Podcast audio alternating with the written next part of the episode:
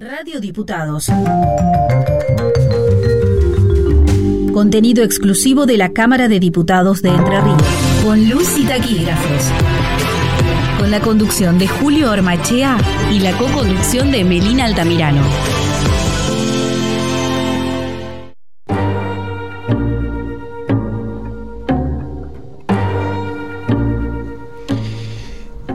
Saludos cordiales a la audiencia de Radio Diputados, la radio web de la Cámara de Diputados de Entre Ríos. Mi nombre es Julio Ormaichea y les doy la bienvenida a un nuevo capítulo de Con Luz y Taquígrafos. Y en la conducción, como es habitual, me acompaña Melina Altamirano. ¿Cómo estás, Meli? Hola, Julio, muy bien, gracias. ¿Y vos cómo estás? Muy bien. ¿Descansado? Eh, descansado después del receso legislativo y bueno, con ganas de, continuar con nuestra programación. Exactamente. Y bueno, y en la conducción, en, en, la parte técnica, la asistencia técnica y postproducción, a cargo de Franco Bravo y de Matías Cerriquio. Le recordamos a nuestra audiencia cómo pueden hacer para comunicarse con nosotros y nos pueden escribir a cicloconlusitaquirafos.gmail.com Por este correo electrónico pueden enviarnos comentarios, sugerencias, informaciones o simplemente saludarnos. Misceláneas.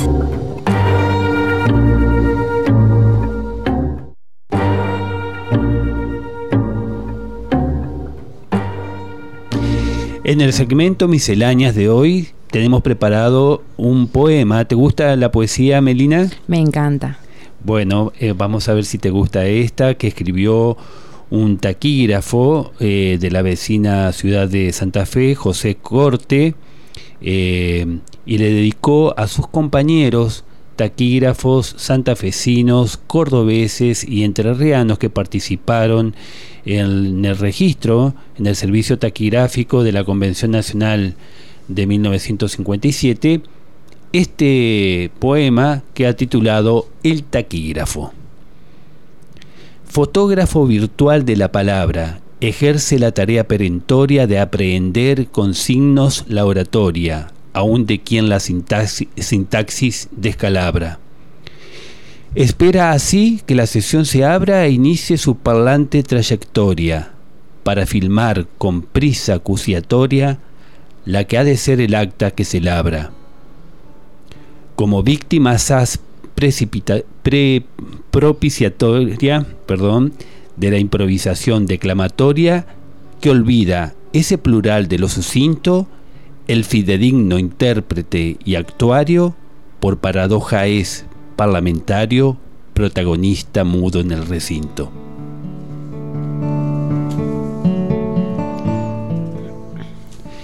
Así el taquígrafo y poeta, literato también porque ha escrito sobre literatura, eh, José Corte quiso agasajar a sus compañeros eh, taquígrafos de la Convención Nacional Constituyente de 1957 y es llamativo también a mí me ha llamado la atención este poema porque este hace hincapié en, el, en la instantaneidad del registro, eh, como a mí me gusta definir a la taquigrafía eh, el arte de atrapar la palabra en su vuelo fugaz.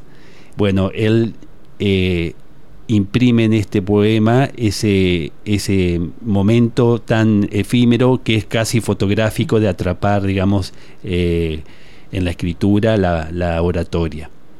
¿Te gustó? Muy lindo. Aparte me gustó mucho lo que dice del protagonista mudo del, en el recinto. Y cuando uno los ve trabajar a ustedes es tal cual como los describe. Así que muy lindo el, el poema, muy lindo. Bueno, me alegro que te haya gustado y esperemos que a nuestra audiencia también les guste a pesar de ese pequeño trastabilleo que tuve. Ay, por favor, pasa que pasa. Son cosas que pasan. Así es. Bueno, y antes de pasar al cuarto intermedio musical, eh, ¿te parece que le contemos de qué vamos a hablar en el tema central, Melina? Y hoy en el tema central vamos a hablar de Jonás Larguía, el taquígrafo arquitecto. Así es. Bueno, un cuarto intermedio musical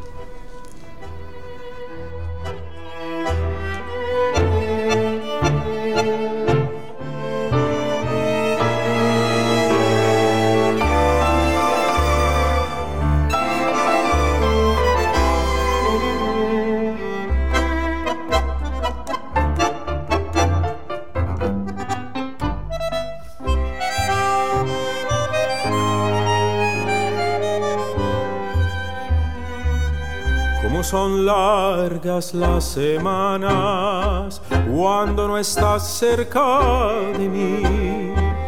No sé qué fuerzas sobrehumanas me dan valor lejos de ti. Muerta la luz de mi esperanza, soy como un náufrago en el mar. Sé que me pierdo en lontananza no me puedo resignar.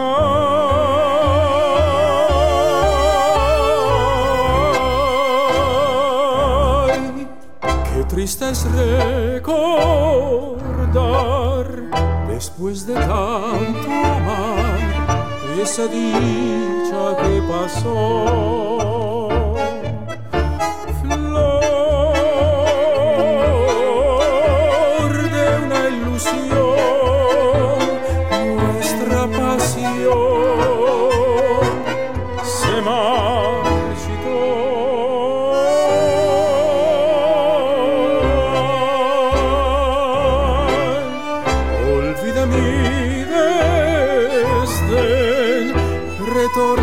Dulce bien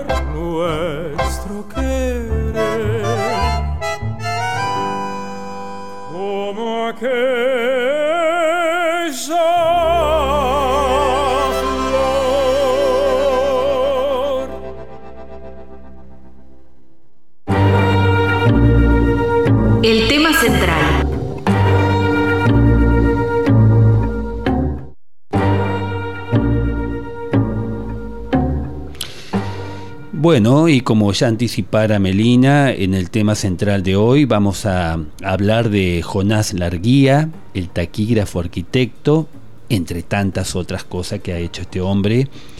Y bueno, eh, hemos tenido que estudiar y sobre la vida de este hombre y la trayectoria, y nos hemos basado en el estudio eh, en un documento que se llama el Antiguo Congreso Nacional de María Marta Larguía de Arias, en el libro La actuación litoralense del autor del Martín Fierro, de precisamente José C. Corte, este taquígrafo y poeta santafesino a quien pertenece el poema que, eh, que recité anteriormente, y un artículo del taquígrafo José de Palma, publicado en el boletín número 5 de la Asociación Argentina de Taquígrafos Parlamentario, mes de julio de 1947. José Larguía eh, nace en San Roque, provincia de Córdoba, el 21 de agosto de 1831. Eh, José de Palma afirma que el, el primer taquígrafo del Congreso de Paraná como se llamaba entonces, fue don Jonás Larguía, quien no fue designado como tal, sino como prosecretario de la Cámara de Diputados el 10 de mayo de 1856. El 7 de julio de ese año, a indicación del diputado Navarro, se le fija al prosecretario un sobresueldo de 40 pesos porque no era justo que desempeñara gratuitamente el oficio de taquígrafo.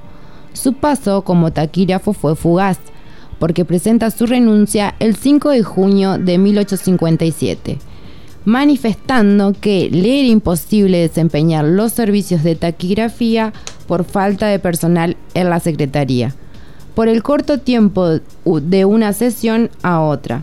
Por eso suplicaba respetuosamente a la honorable Cámara que admitiere su renuncia como taquígrafo. Eh, bueno, pero la renuncia pasa a comisión y, la comisión aconseja no hacer lugar a la renuncia en atención a la utilidad de, sus servicios, autorizando al presidente a nombrarle un auxiliar. ¿eh? No, no, querían desprenderse de, de ese servicio que estaba prestando Jonás, único taquígrafo en ese entonces en el Congreso Nacional con sede en la ciudad de Paraná. La guía presta servicios hasta que por la ley del 2 de agosto de 1858 se le otorga una beca para perfeccionar sus estudios artísticos y de arquitectura en Roma, presentando la renuncia definitiva a su cargo y en, este, en esta ocasión eh, se la aceptan. A comienzo de, de 1858 ya había arribado a Paraná procedente de Buenos Aires, alguien que cubriría ese cargo de taquígrafo entre tantos otros, eh, que sería el autor de la obra magna de la literatura argentina, José Hernández. Pero continuando con la guía, eh, seguimos diciendo la beca original que, se le, que le otorga el Congreso Nacional consistía en una pensión anual de mil pesos plata para estudiar escultura en Europa. Eh, el se debate, eh, se, hace un pequeño debate y el diputado Juan María Gutiérrez aconseja agregar los estudios de arquitectura civil.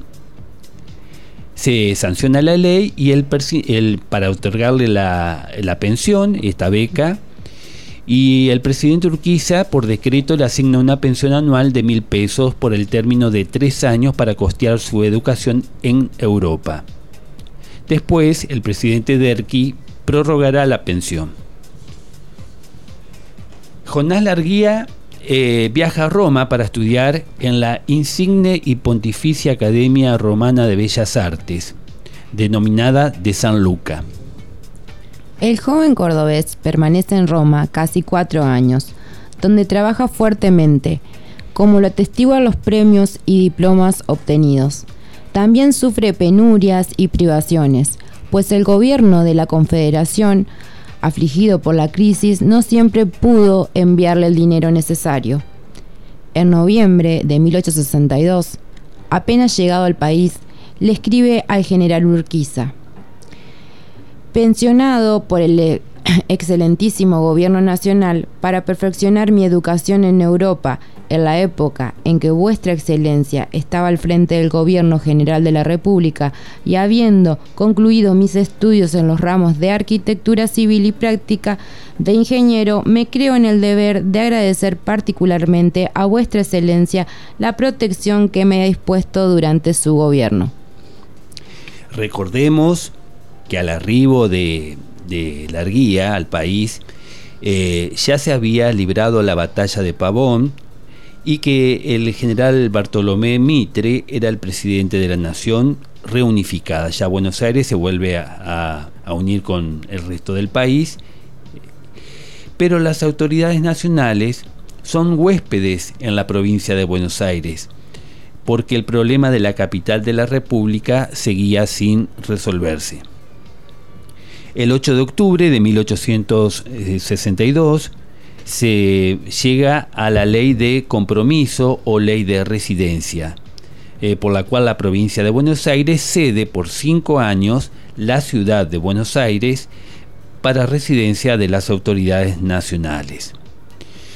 Con esta solución provisoria, el Poder Ejecutivo eh, inmediatamente envía un proyecto ah, de ley al Congreso Nacional eh, para que apruebe o le dé una autorización para invertir la suma de 50 mil pesos fuertes en la preparación del local en que las cámaras nacionales deben tener sus sesiones mientras dure la residencia.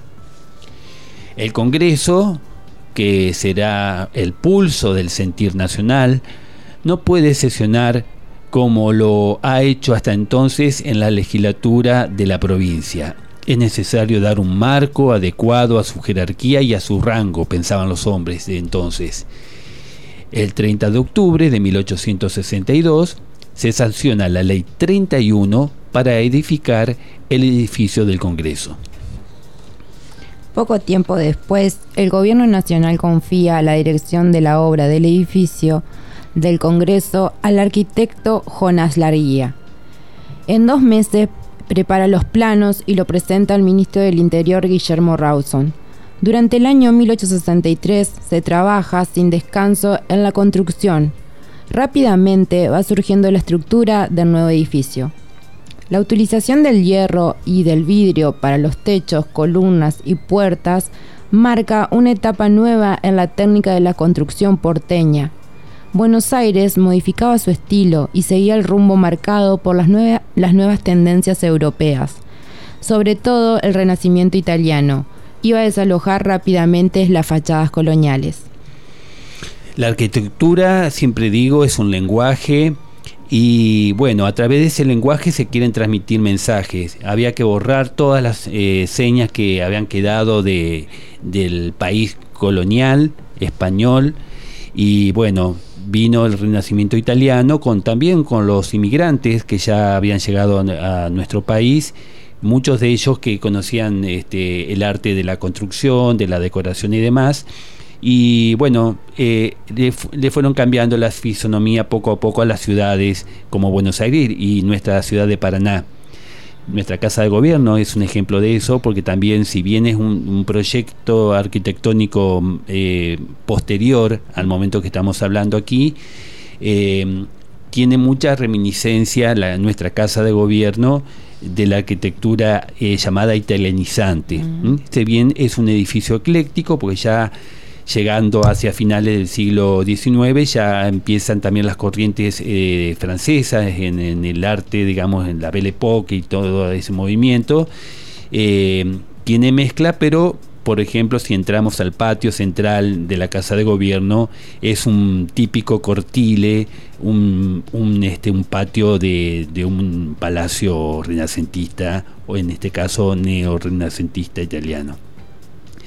Y bueno, el Congreso Nacional presenta una, ese edificio que estamos hablando del histórico, no el actual edificio del Congreso, que es posterior a este momento. Presenta una fachada de tres arcos con rejas y un frontis clásico que no alcanza a darle seguridad de línea y de estilo. La influencia italiana es muy marcada, pero quedan todavía atavismos coloniales, sobre todo en las ventanas de los cuerpos laterales del edificio que ostentan rejas en desacuerdo evidente con el estilo neo-renacentista europeo. Austera y simple, a pesar de su estilo que conserva aún una atadura con la ciudad colonial, la nueva Casa Legislativa tiene jerarquía y nobleza republicana.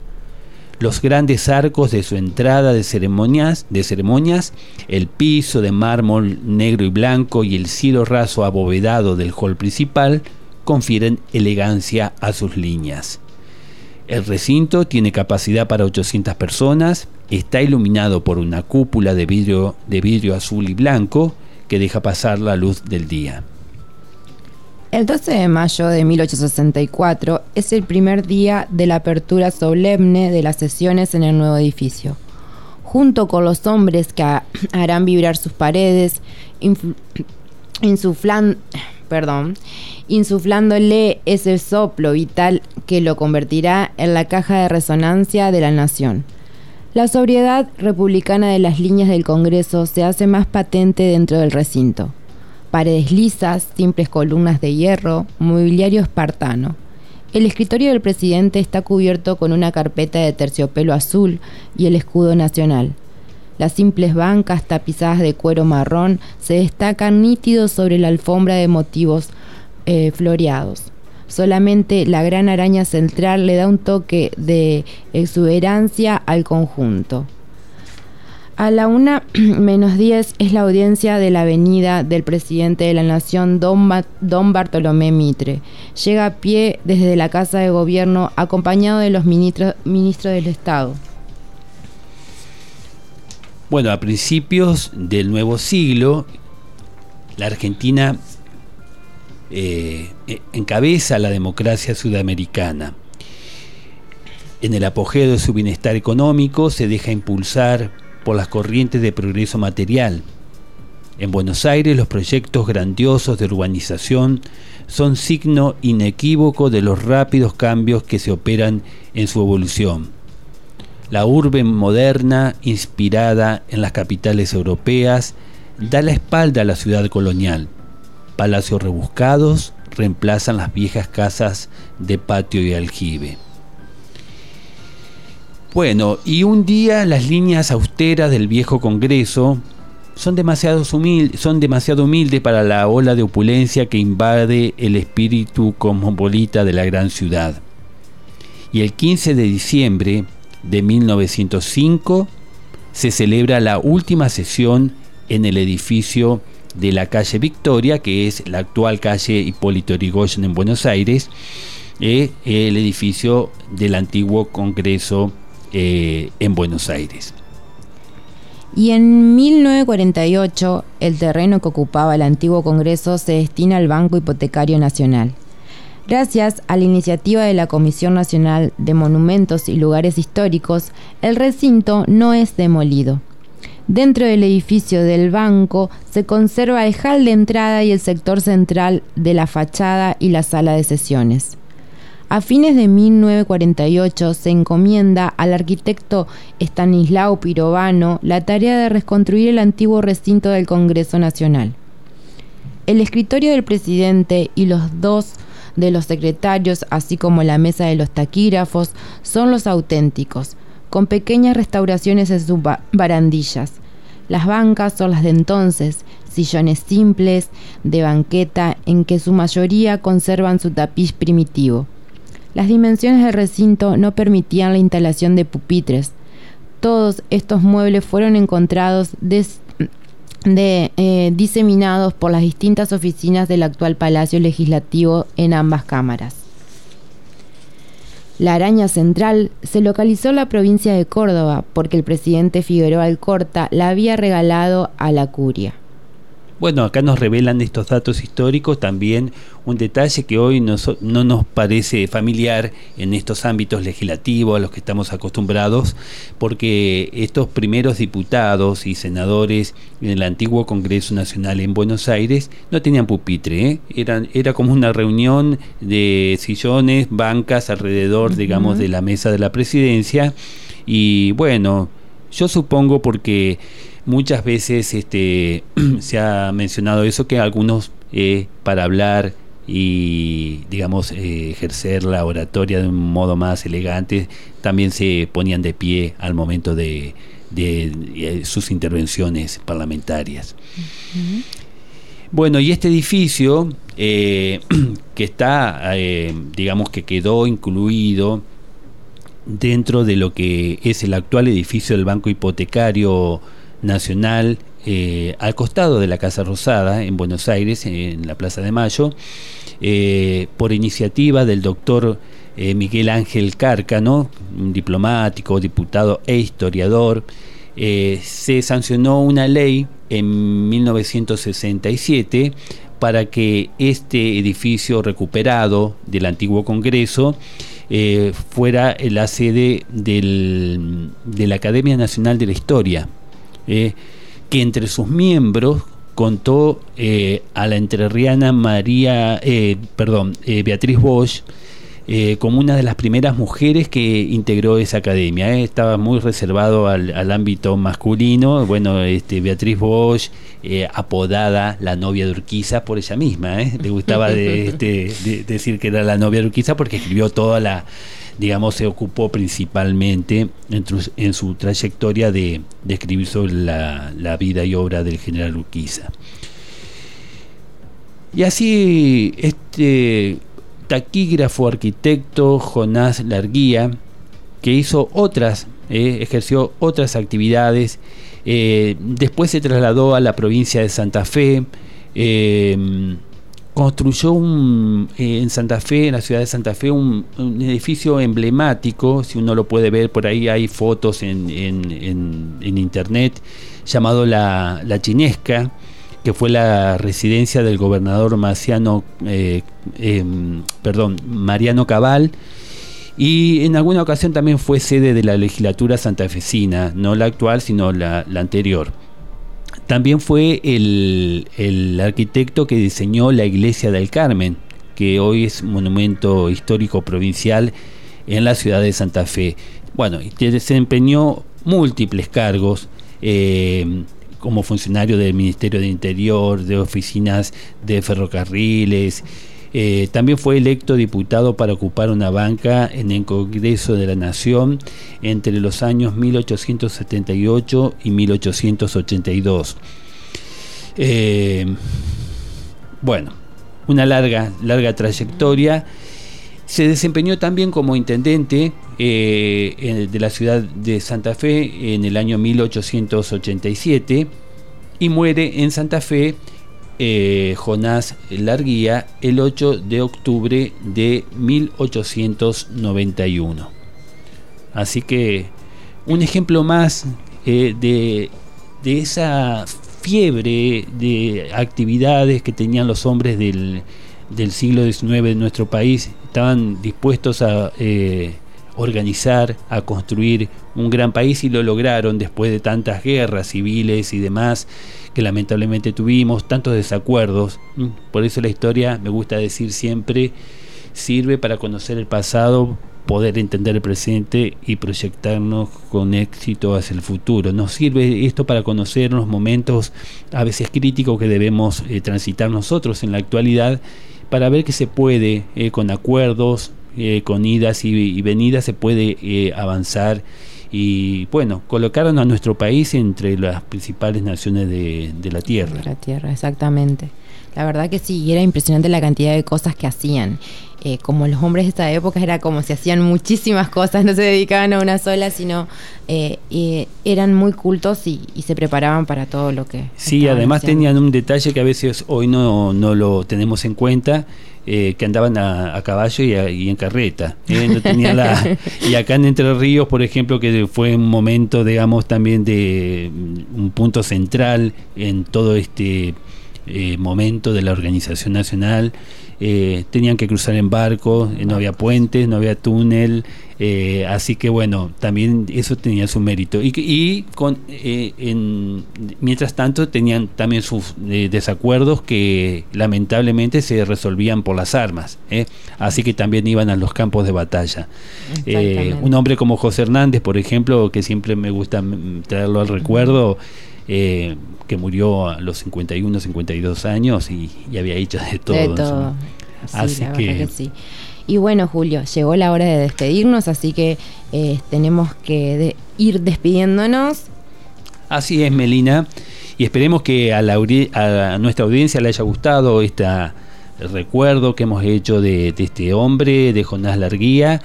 El tiempo huye, tenemos que despedirnos eh, con la esperanza de haber sido una grata compañía y de haber aportado un granito de arena, como decimos siempre, al conocimiento de la materia que nos convoca.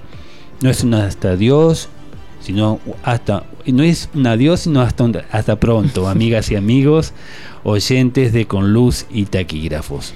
Hasta el próximo encuentro, le recordamos que los capítulos se transmiten los martes y jueves a las 11 y 30 horas por Radio Diputados y si no, síganos en Spotify y buscándonos con Luz y Taquígrafos.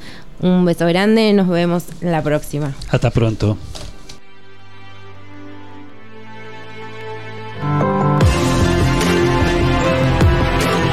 Hasta acá compartimos con luz y taquígrafos. Con luz y taquígrafos.